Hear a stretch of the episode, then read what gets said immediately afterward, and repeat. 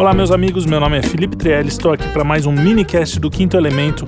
Hoje o assunto foi um pedido de vocês. Eu comecei falando do Beethoven e vocês me pediram para falar sobre outros compositores, grandes compositores. Então essa é mais um da série dos grandes compositores e hoje nós vamos falar de Brahms, o terceiro B dos três Bs alemães da música alemã. É Bach, Beethoven e o nosso herói Brahms. E antes de começar, queria dedicar esse podcast para dois grandes amigos. Um deles é o professor Rodrigo Gurgel, que é crítico literário e um grande admirador do Brahms, e o outro é o violoncelista Raif Dantas, um dos maiores intérpretes de Brahms no Brasil. Ele também é violoncelista no Teatro Municipal de São Paulo. Então vamos lá. Ainda que você ache que não, certamente você já ouviu Brahms. Aliás, tem uma grande chance da sua mãe ter cantarolado para você quando você ia dormir. Quer ver?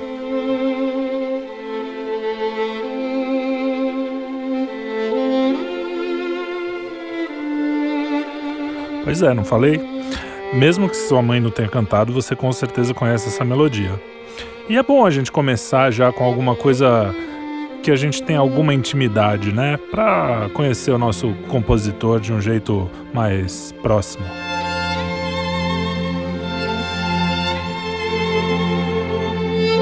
Aposto que você nem tinha reparado como era bonita essa música, né? Quando você ouvia no pica-pau lá.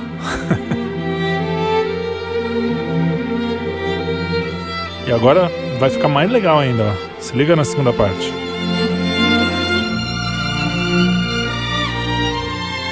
E aí você vê, né? Qualquer referência à música de Ninar, essa é a primeira que vem à cabeça. É a Opus 494, Lullaby. Mas não vai dormir não, que a gente ainda tem muito programa pela frente. Ele também fez outras obras famosas, não tanto quanto essa, mas provavelmente você já ouviu falar também, como as danças húngaras. Apesar de estar no cânone da música erudita, seu nome é menos conhecido que os de Beethoven, Mozart ou Bach, pelo menos para o grande público. Né?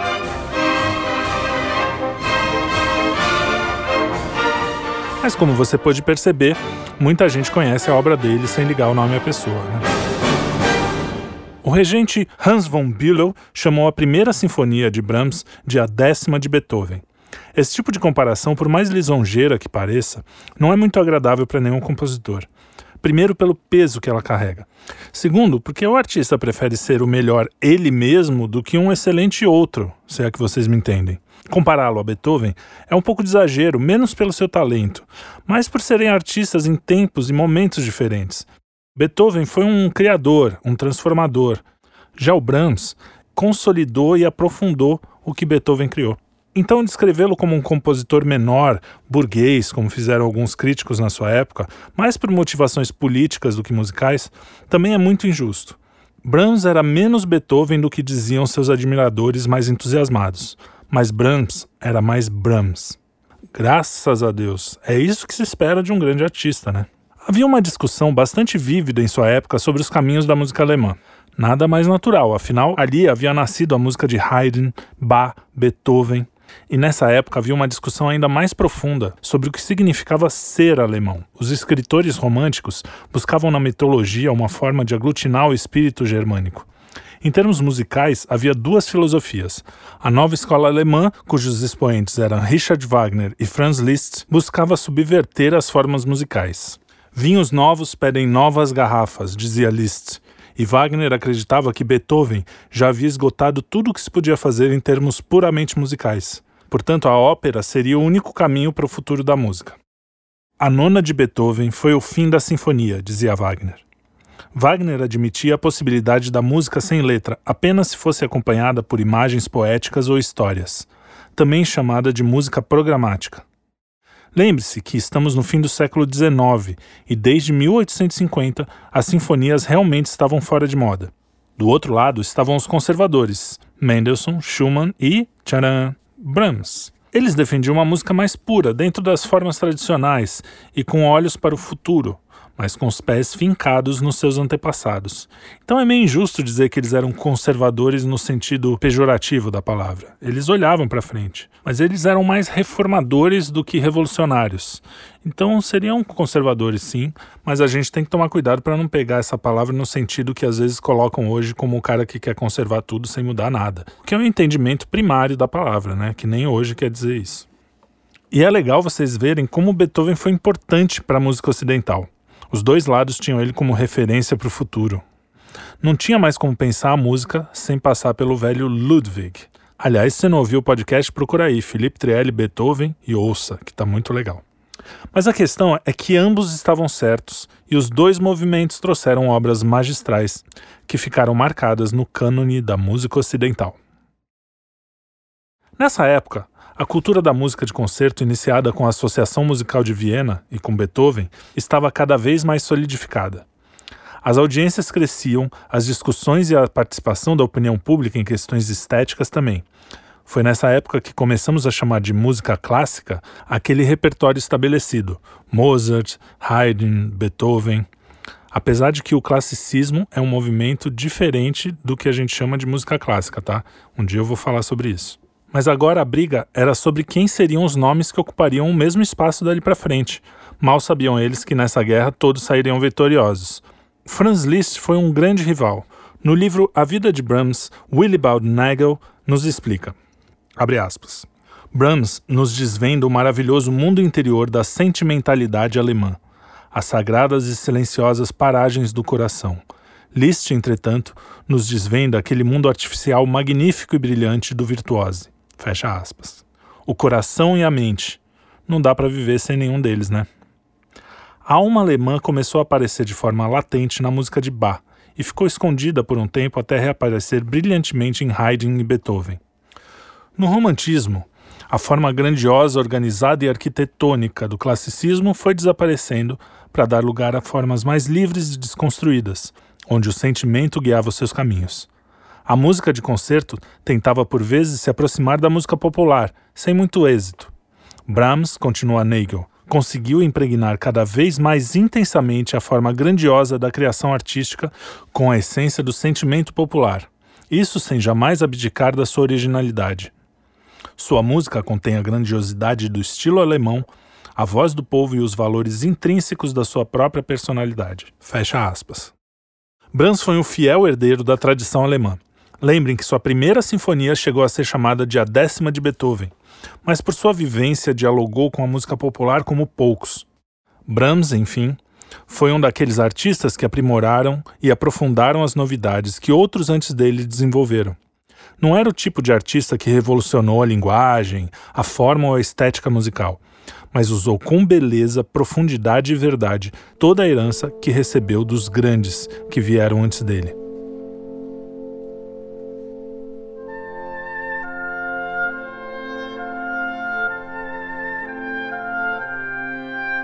Brahms era descendente de burgueses de Hannover, no norte da Alemanha. Seu avô foi estalajadeiro e comerciante. Seu pai, Johann Jacob Brahms, já manifestava vocações artísticas. Fugiu de casa várias vezes aprendendo música com os músicos da cidade. Tudo vagabundo. Em 1825, Johann Jacob foi para Hamburgo já com a bênção dos pais, mas apenas com pouca roupa e dinheiro. Não era um grande músico, mas conseguia se virar. Conseguiu um emprego na guarda municipal mas ganhava algum dinheiro com contrabaixo, apesar de trabalhar com outros instrumentos como a trompa também. Entrou para o Karl Schütze Theater, onde se faziam as melhores paródias das óperas alemãs. Olha, ele é um dos meus. Depois chegou a tocar no Teatro Municipal e na Orquestra Filarmônica, onde se aposentou. O pai de Brahms era um homem de muito bom coração, bem-humorado, ainda que dizem não fosse lá muito inteligente. Johann casou-se com Johanna Nissen, uma mulher 17 anos mais velha e também com um excelente coração, e que tinha uma pequena loja com sua irmã. Tiveram três filhos: Elizabeth, Friedrich Fritz, que também tornou-se pianista, e ofuscado pelo seu irmão, o Brahms, emigrou para Caracas. E finalmente o nosso herói, Johannes Brahms. O casamento de Johann e Johanna, porém, não foi muito feliz e nos últimos anos se separaram.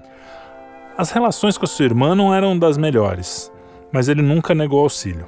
Seu irmão Fritz, aquele que foi para Caracas, também não era muito próximo ao irmão mais célebre. Voltou para Hamburgo depois do seu exílio para dar aulas de piano. Quando o pai precisou de ajuda, Fritz se negou a auxiliar e os irmãos só foram se reconciliar em seu leito de morte. Foi em 7 de maio de 1833, em um prédio simples, um bairro pobre, que nasceu Johannes Brahms. Sua infância foi tranquila e seu primeiro contato com a música foi numa escola particular bem simples. Mas ele estudava numa escola municipal e era um bom aluno, e foi ali que surgiu seu amor pela religião e pela Bíblia. Ele viveu como protestante. Amor este que se refletiu fortemente na sua arte. Brahms estudava informalmente com seu pai e sabia tocar vários instrumentos. Era um grande instrumentista, assim, mas tocava vários. Mas lembrando que aí ele era muito jovem ainda também. O menino vivia criando melodias, mas seu pai achava que tudo aquilo era um mero passatempo e sonhava para o seu filho um futuro melhor do que o seu, no sentido material. Não achava que seu filho viveria da sua arte. Mal sabia ele que Brahms ia ser um dos poucos compositores da história que não só viveria da arte, mas como viveria até confortavelmente. Com o tempo, o moleque foi chamado para tocar com o pai quando alguém faltava na banda. Seja na orquestra, em bailes, em salões públicos ou na casa de amigos, até em casa de tolerância. Seu pai, ao contrário do pai de Beethoven, era amoroso e o chamava ao trabalho apenas para lhe dar a oportunidade de se aprimorar. Em certo momento, percebeu que não teria jeito. Seu filho seguiria o mesmo caminho que o seu. Brahms estudou com grandes professores e foi apresentado por eles a música mais séria, por assim dizer. Seu segundo professor, Eduard Marxen, viu em Brahms o talento para a composição. Brahms tinha apenas 10 anos quando começou a compor. Foi Marxen que apresentou a Brahms Bach e Beethoven. O menino viu em Bach toda a beleza da forma, da matemática, da estrutura musical, e em Beethoven percebeu o amor a Deus e à humanidade traduzidos em formas de música e a ânsia de buscar a música dentro de si para transformar seus sentimentos em algo universal. Mas Brahms via-se obrigado desde cedo a trabalhar para ajudar a família, e aos 12 anos já dava aulas de piano.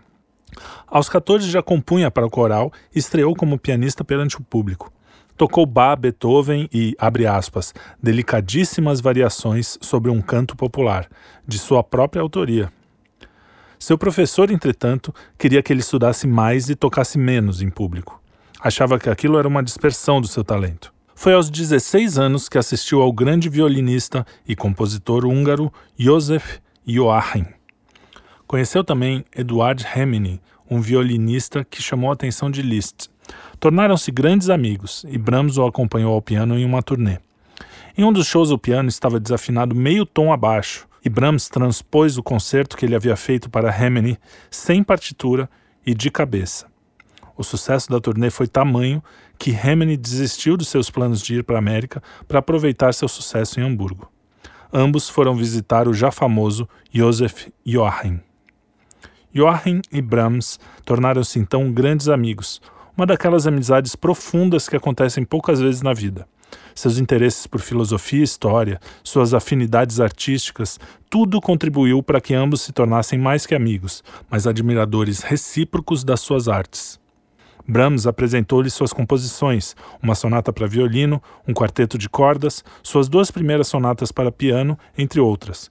Joachim ficou impressionado e chegou a apresentá-lo ao rei de Hanover, sem muita resposta.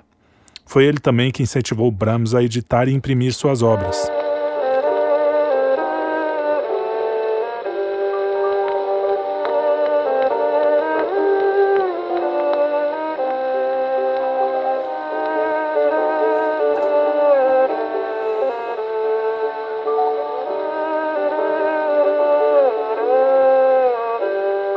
Olha que legal. Na minha pesquisa, eu encontrei essa gravação de 1903 do Joachim, ele mesmo, o amigo do Brahms. Aqui ele está tocando a dança húngara número 1. Um. Interessante, né? Joachim havia rompido relações com Liszt, mas Brahms queria conhecê-lo. Então ele fez uma visita na casa do célebre compositor. Foi bem recebido e deixou em Liszt uma ótima impressão. Mas Brahms estranhou o ambiente cheio de intrigas e que cultuava excessivamente as aparências, muito diferente daquele em que vivia. Os dois se afastaram aos poucos, e aquele encontro acabou sendo apenas um impulso momentâneo. Logo depois estariam em trincheiras bem diferentes na guerra musical que surgiu na Alemanha. Algum tempo depois, aos 20 anos, incentivado por amigos músicos, Brahms procurou outro célebre compositor da época, Schumann, que já se manifestara contra Liszt. O experiente compositor estava já próximo do seu trágico fim, mas ainda tinha vivacidade suficiente para perceber o talento do jovem Brahms. Ainda bem, porque esse foi um dos encontros mais importantes e mais definidores da vida de Brahms. Schumann ficou tão impressionado com a sua música que chamou a esposa Clara para vê-lo e pediu para que tocasse tudo de novo, do começo. Agora entenda, a Clara era uma das maiores pianistas da sua época. Ela era uma estrela na Europa ela foi praticamente quem apresentou Schumann para o mundo. Então, não era qualquer coisa chamar a Clara para ouvir o menino. Ainda que ele tivesse gostado muito do Brahms, Schumann tinha receio de endossá-lo, porque ele havia feito isso anteriormente com músicos não tão brilhantes, porque ele ficava amigo dos caras, gostava, acabava se envolvendo assim. Mas ele logo percebeu que o jovem compositor era mesmo especial e manifestou-se publicamente a favor dele. Abre aspas. Já há muitos anos não mais me manifestasse nesse canto tão cheio de recordações. Muitas vezes tive esse impulso. Surgiram muitos talentos novos e de valor. Anuncia-se um novo surto da música, como indicam hoje as produções dos esperançosos artistas da nova geração, se bem que ainda não sejam conhecidos por muitos. Sempre imaginei percorrendo com o maior carinho as carreiras desses escolhidos, que, depois de uma tal mudança, forçosamente teria que surgir alguém que, de um modo ideal, manifestasse a expressão máxima da época. Alguém que não nos fosse proporcionando a perfeição em pequenas doses, mas que, como Minerva, saltasse já armado e disposto para a luta da cabeça de Cronos. E esse alguém surgiu. É um jovem que, já no berço, foi embalado pelas graças e pelos gênios dos heróis. Chama-se Johannes Brahms e veio de Hamburgo, onde trabalhou em silêncio, iniciado por todos os segredos da arte por um professor excelente e dedicado. Apresenta todos os indícios que nos autorizam a proclamar ser ele um predestinado. Sentando-se ao piano, começou a desvendar regiões maravilhosas perante meus olhos deslumbrados.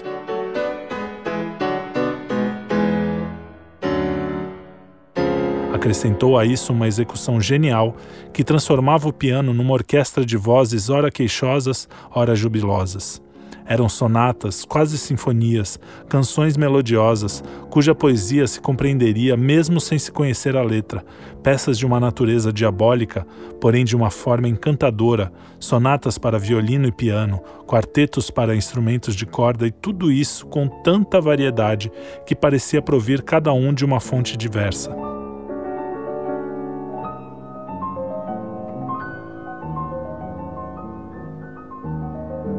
Depois, tudo parecia reunir-se, desempenhando-se como uma torrente numa catarata, sobre cujas águas espumejantes parasse o pacífico arco-íris e sobre cujas margens adejassem miríades de borboletas ao trinado mavioso dos rouxinóis. Quando ele, porém, resolver-se a lidar com o coro e a orquestra, quando essas potentes massas lhe emprestarem a sua força, então ele nos haverá de proporcionar visões ainda mais deslumbrantes nos mistérios do mundo dos espíritos. Confiemos e esperemos que o mais alto gênio o leve a tal, pois ele, além de tudo, tem ainda uma excelsa virtude, a modéstia nós, os seus companheiros, o saudamos nos seus primeiros passos pela vida, onde certamente o esperam muitas amarguras, porém também muitos louros e palmas.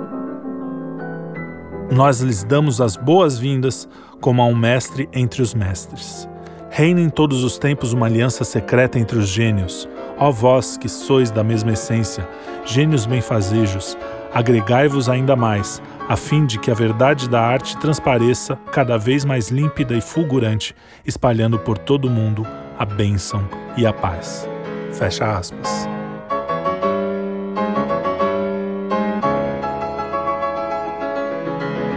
O cara gostou mesmo, né? Dá pra ver que foi assim, uma loucura. Então, mas as palavras foram recebidas com ressalvas. Todos sabiam que Schumann não estava muito bem de saúde e que ele já havia indicado outros artistas que não eram tão brilhantes assim. Bom, de qualquer jeito era Schumann que falava, né? E isso não era pouco. Essa declaração tão importante para sua carreira causou-lhe, não sem surpresa, um enorme peso. Brahms era um homem com um senso de responsabilidade e sentiu que devia mostrar logo ao que veio. Segundo dizem, Johannes também era um sujeito de muito bom caráter e um ótimo amigo. Suas amizades não eram muitas, mas eram muito profundas. A sua mãe, por exemplo, ficou preocupada com a amizade do Joachim com o Brahms. Provavelmente porque ele era mais velho, tal, tinha essas coisas. Aí o Joachim escreveu para ela, abre aspas, O seu Johannes influenciou meu trabalho artístico para além das minhas expectativas. Sua pureza, sua independência, ainda que seja tão jovem, e a riqueza singular do seu coração e intelecto encontram igual empatia em sua música. Assim como toda a sua natureza vai trazer profunda alegria para quem tiver contato espiritual com ele. Eu espero que nosso laço encontre a bênção de sua aprovação. É, parece que o Brahms era um cara legal mesmo, assim, né? Bom, voltando a Clara Schumann, que, como eu falei, era conhecida como uma das maiores pianistas da Europa, ela se impressionou muito com Brahms também. Muito, muito, muito mesmo, até demais. Robert Schumann e Clara, que eram casados, viraram muito amigos do Brahms. A amizade perdurou mesmo após a morte de Robert, que ocorreu uns anos mais tarde. Agora, essa relação dos três até hoje é meio esquisita, ninguém sabe direito o que aconteceu, porque Brahms era um cara muito educado e muito bom, dizem mas parece que ele se apaixonou perdidamente pela Clara, que era 10 anos mais velha que ele. Parece que é uma coisa meio de família, né? Porque o pai se apaixonou pela mãe e ela também era mais velha, né? Mas foi uma paixão aparentemente platônica, com certeza até a morte de Schumann. O Schumann ele era bipolar e ele resolveu um dia se suicidar. Já logo que ele conheceu, uns, alguns anos só depois de conhecer o Brahms, ele teve uma crise e tentou se matar jogando, se jogando no rio. E alguns pescadores tiraram ele de lá e ele ficou internado até o fim da vida num manicômio, né? Vamos dizer manicômio, era uma casa de repouso da época. E o Brahms deu muito apoio ao Schumann, ia lá sempre visitá-lo. Alguns dizem até de um triângulo amoroso, assim, que o próprio Schumann teria se apaixonado, fosse bissexual, aquelas bobagens que o pessoal fica falando hoje em dia, mas também Acontece, né? Não sei como é que foi. Mas não tem nada comprovado. Mesmo o Brahms e a Clara é, são só especulações, apesar dele ter cartas que ele escreveu para ela completamente apaixonadas e as cartas de volta foram queimadas, então a gente não sabe o que, que, que aconteceu não tem nenhuma outra prova e eles dizem que era um amor realmente platônico.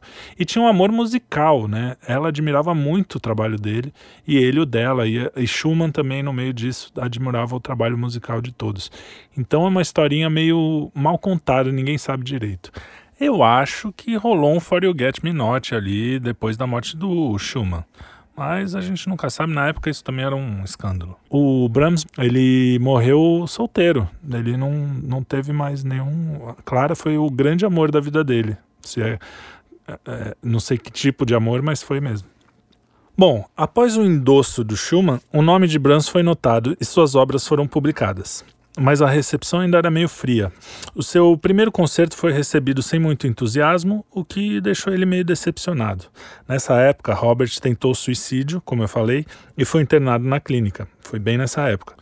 Ele e o seu amigo Joachim foram os que mais visitavam Schumann junto com a Clara, né? Aqui é o que eu estava falando, né? Assim ele teve mais intimidade com a Clara, chegando a obter comentários maldosos de alguns invejosos. Mas não há nada que comprove qualquer infidelidade por parte deles, mesmo depois da morte do Schumann, em 1856. Após a morte do amigo, Brahms foi dar aulas para a princesa Frédéric de Delmonte. Lá também ficou responsável pela regência do coro. Esse tempo foi o suficiente para curar as cicatrizes causadas pela morte do amigo.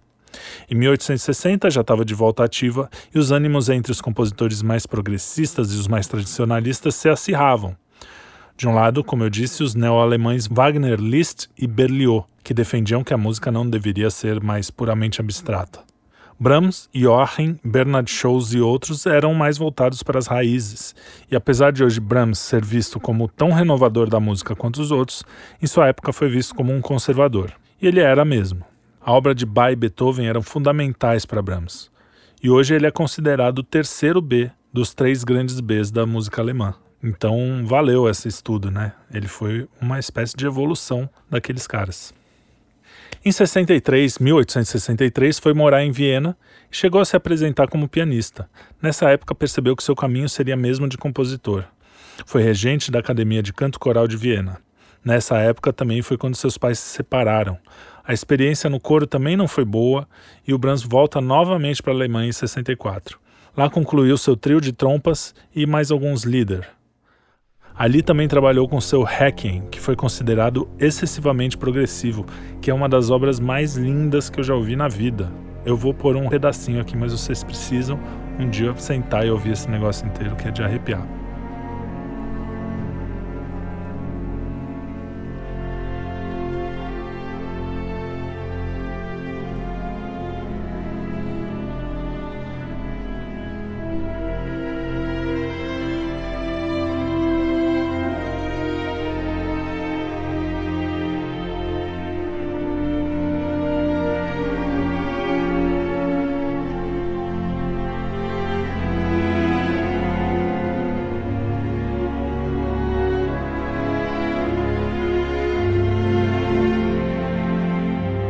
Pois é, você vê.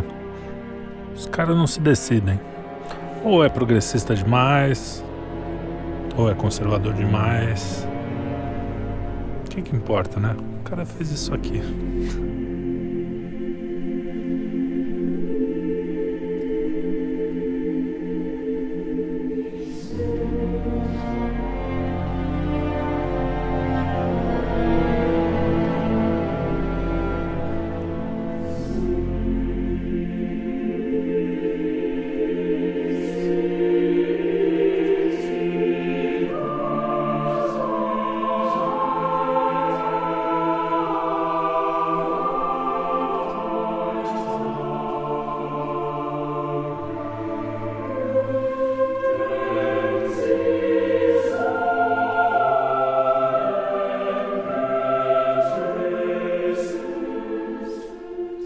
A obra foi modificada diversas vezes até 1968. Nesse tempo já estava em Viena novamente e produzia como nunca.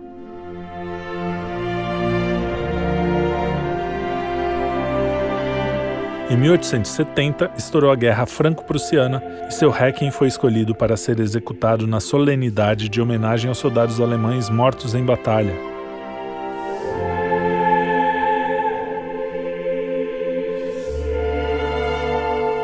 Orgulhoso de sua pátria, compôs o hino triunfal dedicado a Bismarck. E a resposta foi um agradecimento burocrático do gabinete ministerial.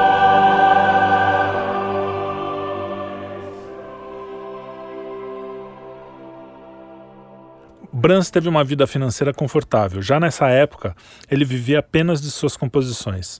E foi quando teve essa tranquilidade assegurada que começou a trabalhar com um novo vigor na sua primeira sinfonia. O primeiro movimento é em formato de sonata e começa com essa introdução trágica, solene. Era como se ele dissesse: Olha, as coisas vão mudar daqui para frente. Ainda a vida sinfônica após Beethoven.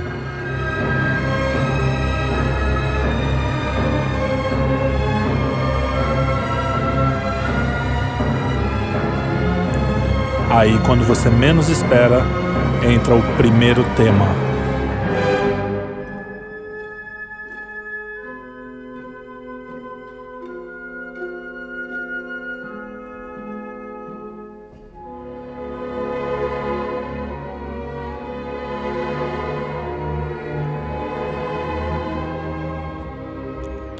Ele se desenvolve.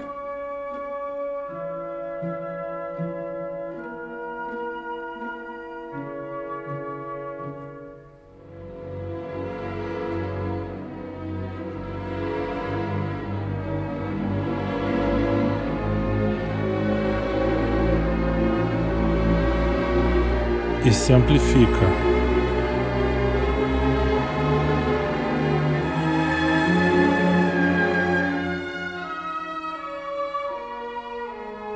Até que ele apresenta o segundo tema.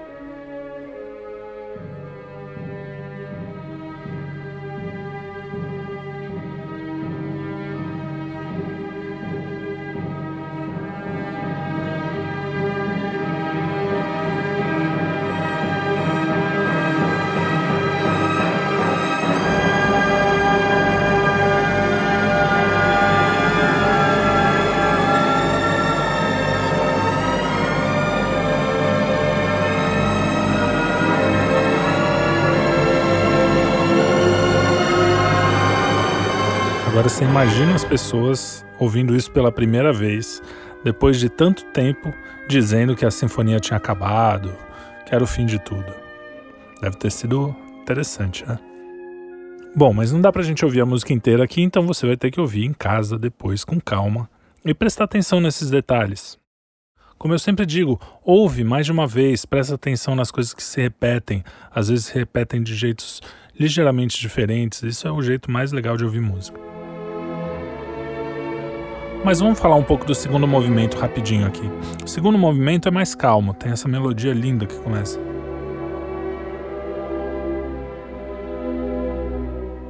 E depois vai desenvolvendo, e é interessante que ela cresce.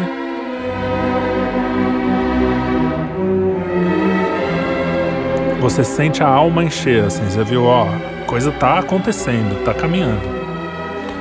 Mas de repente tem uma espécie de hesitação, como aquele micro instante antes do primeiro beijo, sabe? Uma coisa assim. Até que desenrola. E continua lindo, lindo. Mas vamos passar rapidinho pelos próximos movimentos dessa sinfonia. O terceiro movimento é um pouco mais organizado, ele tem um ABA, ou seja, tem o primeiro tema, depois ele vai para um B e depois volta para o primeiro tema. Com uma orquestração diferente, alguma coisa diferente, mas é sempre o primeiro tema no final.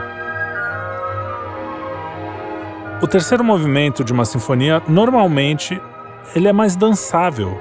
Eu acho que é essa a palavra.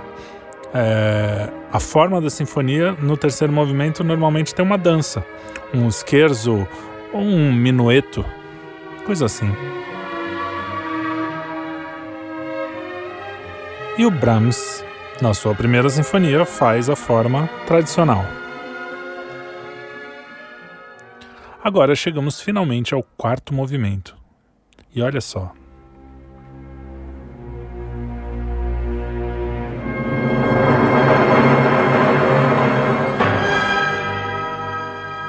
Ele começa bem dramático, assim como o quarto movimento da nona. E a coisa vai se desenvolvendo, ficando cada vez mais dramática. Eu vou dar um salto aqui para o finalzinho da introdução.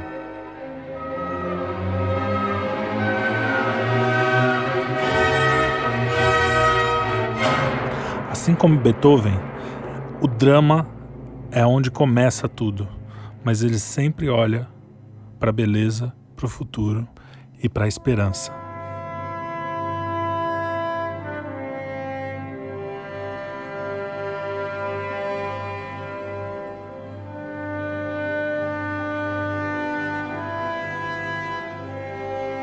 Essa melodia Brahms mandou para Clara Schumann num cartão postal da Suíça. É uma melodia de uma trompa alpina. Dá quase para ver o sol batendo nas montanhas, aquelas vaquinhas passeando, um pedaço de chocolate, enfim.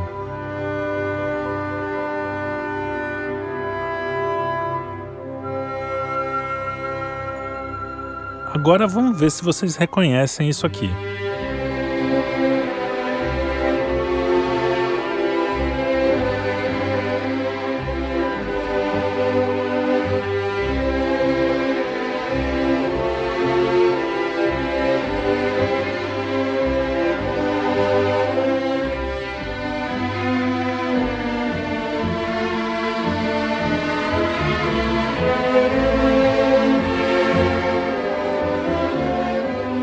Muito parecido para ser uma coincidência. Essa aqui é uma espécie de ode à alegria do Brahms, é uma homenagem clara ao Beethoven, a nona de Beethoven. Não à toa que chamaram essa sinfonia de a décima. essa obra provaria aos neo-alemães que a forma sinfônica não estava morta. Ao contrário, estaria mais viva que nunca. Foi um momento de efervescência criativa para Brahms. Tanto que foi em 76 que ele acabou a primeira sinfonia, que havia sido esboçada 14 anos antes, mas em 77 já compôs a segunda, que foi acolhida festivamente pelo público e pela crítica. Nos anos seguintes, compôs vários concertos, músicas para poemas de Schiller e de Goethe, e já em 1883 compôs a sua terceira sinfonia. Em 85 fez a quarta. Tá bom para vocês? Cara desembestou depois da primeira. e todas foram muito bem recebidas.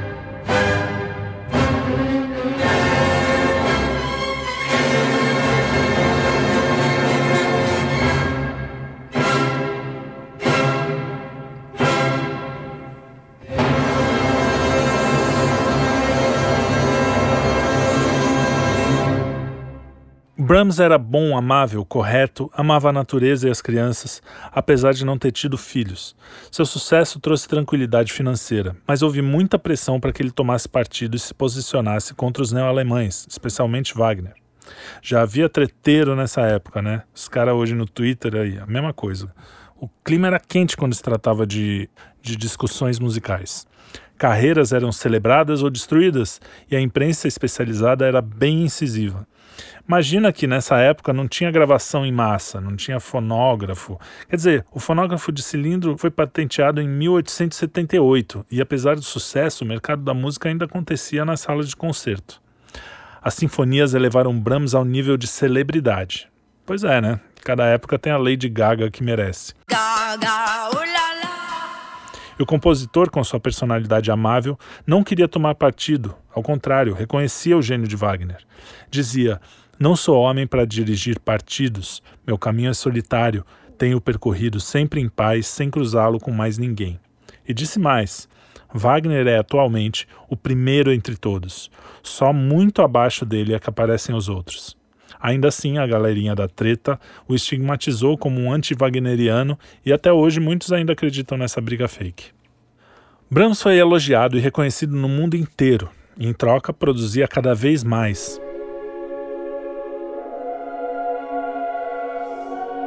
Em 1896 morreu Clara Schumann. Brahms, mesmo debilitado com a doença no fígado, foi ao seu enterro. Logo depois, seria diagnosticado com câncer no fígado.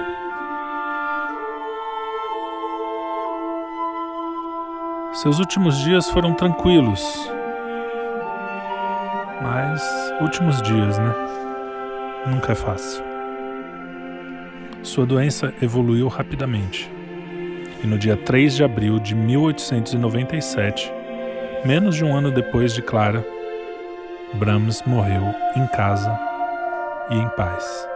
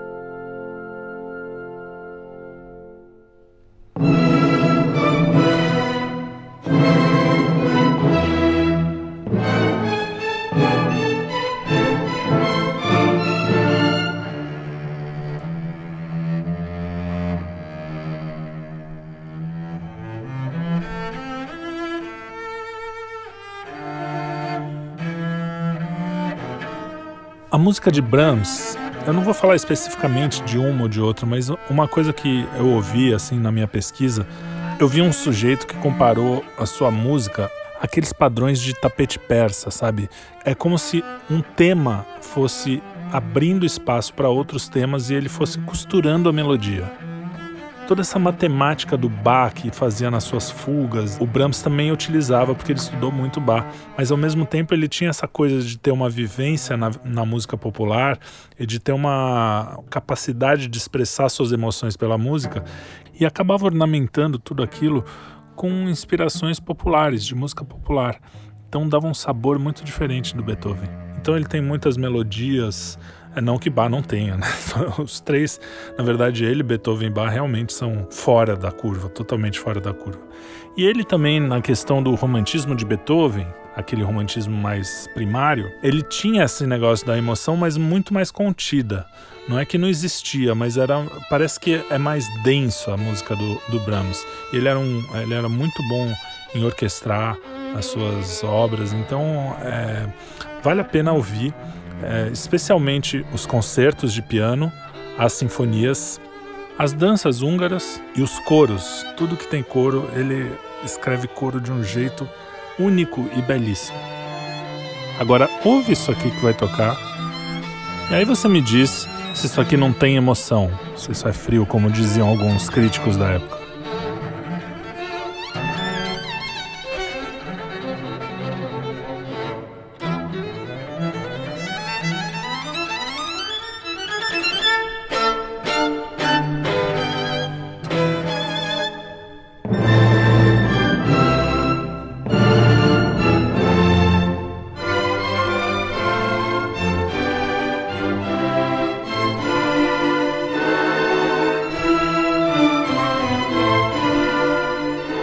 Essa música é o Double Concerto, que eu coloquei aqui porque é a preferida do meu querido Rodrigo Gugel. Rapaz, tem bom gosto, hein? Eu vou terminar aqui também com uma musiquinha. Musiquinha foi. Uma música do Brahms que tocou. Quem assistiu Better Call Saul tocou numa das, dos, num dos episódios e eu não sabia que era dele. Depois eu fui pesquisar a música e eu fiquei chapadíssimo. Uma música linda chamada In Stiller Nacht. Aliás, quem canta são os Devon Traps, da Noviça Rebelde. Quem assistiu meu programa Fitas, Bolachas e Catatal, junto com meu pai, Luigi, e o Carlos de Freitas, vai saber que Noviça Rebelde é algo que está na minha vida muito profundamente. O quem canta são os Devon Traps. Imagino que seja o pessoal da família, essa versão aí que vocês estão ouvindo. E é sempre legal lembrar a gente tem uma noção de artista que precisa ser um artista precisa ser muito louco, sofrido, ah, intenso porque, como eu falei no podcast do Beethoven, o Beethoven foi o responsável por essa visão artística, da persona do artista. Mas você vê, o Brahms teve uma vida completamente, tirando a paixão pela Clara, né, que também poderia se resolver facilmente, afinal o marido morreu logo depois dele conhecê-los. O, o, Brahms teve uma vida completamente comum, mesmo na pobreza. O pai dele era, um, era uma pessoa que o tratava bem, a mãe era uma pessoa boa, teve uma boa família, viveu uma vida boa, né? É, então a gente tem que parar com essa coisa de não, para ser artista, para ser escritor, tenho que ser muito louco, tem que viver a vida até o fim, ficar na fossa, não sei o que. A música é a mesma coisa, eu preciso viver, beber. Claro que você não pode ser um cara de apartamento, né? Mas existem várias formas de viver a vida e às vezes uma forma tranquila é uma forma você consegue produzir do mesmo jeito com tanta genialidade, né? Quanto um cara que teve uma vida cheia de altos e baixos como Beethoven. E aí, para saideira, eu queria indicar para vocês um canal que chama Inside the Score, que é em inglês, né? Para quem fala inglês. E ele tem vários vídeos e um deles é Por que ouvir Brahms. E depois ele faz uma análise da primeira sinfonia da Sinfonia número 1, e se não me engano tem da Sinfonia número 2 também. Então, se você quiser se aprofundar, fala inglês, dá uma olhada que é bem interessante. Inside the Score no YouTube. Até se eu vou tentar fazer contato com o cara lá, se ele me permitir, eu vou traduzir para vocês, traduzir em português e faço aqui uns podcasts sobre cada vídeo dele, que é muito legal.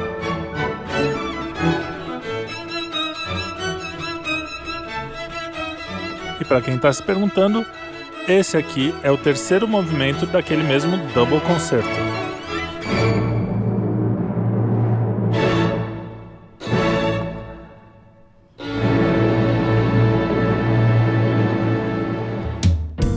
Então é isso, meus amigos. Espero que vocês tenham gostado de conhecer o Brahms, para quem não conhecia, e para quem já conhece, lembrar e saber mais da história dele. Aqui é o Felipe Trielli para o Quinto Elemento. Não esqueçam de dar like, de compartilhar, de comentar e de seguir nas redes sociais. Arroba Felipe Trielli em todas as redes. E também tem o programa Quinto Elemento, que é programa Cinco Elemento ou programa Quinto Elemento, tudo escrito. Aí cada rede é de um jeito, vocês pesquisam lá, que é fácil de achar. Tá bom? Muito obrigado e até o próximo minicast. É sempre um prazer estar aqui com vocês. Até a próxima!